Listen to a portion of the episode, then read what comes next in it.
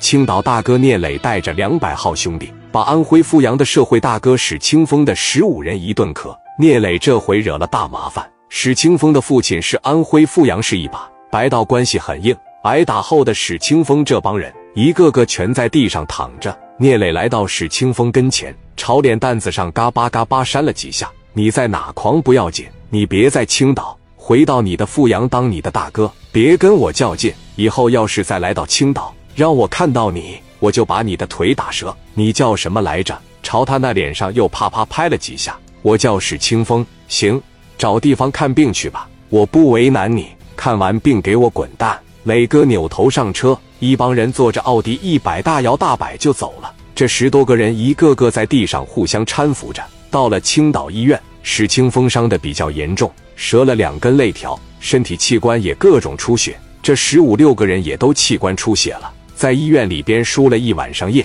史清风心里边不服，电话就拨给赖三。赖三拿着电话一接：“我在青岛，让一个叫聂磊的给我打了，给我打的不轻。”在青岛让人给打了哥，我让兄弟们集合往青岛去。先不用，我得先回去一趟。这个叫聂磊的，他的格式跟咱们在阜阳也差不多，一把大哥级别的。把兄弟们给我集合，制定一套作战计划。对付聂磊这种人，咱们得逐一分化。咱们开个会。行，峰哥，我领着兄弟们上高速口接你去。十五六个人开着车奔着阜阳回去。到阜阳的时候。至少有百八十号兄弟在高速口等着他。史清风到了医院，他手底下小弟在这守着。史清风到单独的病房里开专家会诊，针对史清风这个病情，制定了一套完整的康复计划。到自己地盘上，他就表现狂妄。在青岛市南区有个叫聂磊的给我干了，除了我以外，我再也没有见过这么狂的人。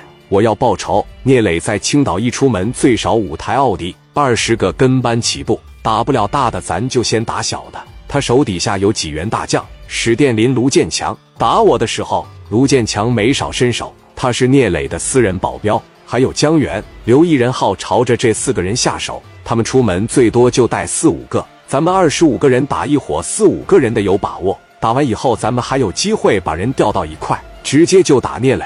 聂磊无非就在两个地方办公：皇冠假日酒店、全豪实业公司。奈三说没问题。我带二十五个，让曹武带二十五个，找几个能打的兄弟再带二十五个，再找一伙兄弟带二十五个，咱直接就干。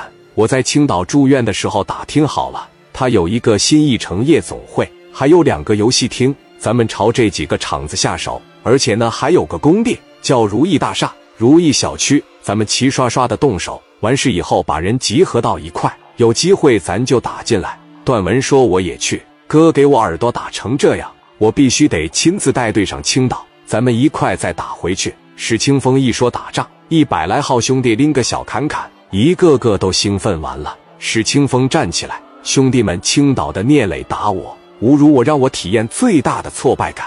咱们去到青岛，我要告诉他，咱们安徽阜阳是什么氛围。可别说一百多人，去他妈给我丢人现眼去了。手底下兄弟在这。峰哥，你这是说啥呢？你平常好吃好喝的领着兄弟们玩，咱们就配合三哥，就干他就完了呗。史清风打给武库保管员，让他准备出一百名打手需要用的东西。五莲子最少准备三十把武士战钢管镐，把小刺刺一百多号兄弟人手一条。取完家伙事上青岛，由赖三曹五段文亲自带队的十台面包车，拿着家伙事奔着青岛又回来了。打仗十分费钱，聂磊没有想到他们会打回来。史清风的爸爸是安徽阜阳的一把，所以根本不缺钱。第三天，一百多名打手在晚上就潜入青岛，包一个酒店，找几个机灵的分四伙去四个地方踩点。当天十点钟，赖三回酒店里说他们的夜总会工地还有两个游戏厅，打手十多个领头的都在楼上办公室里。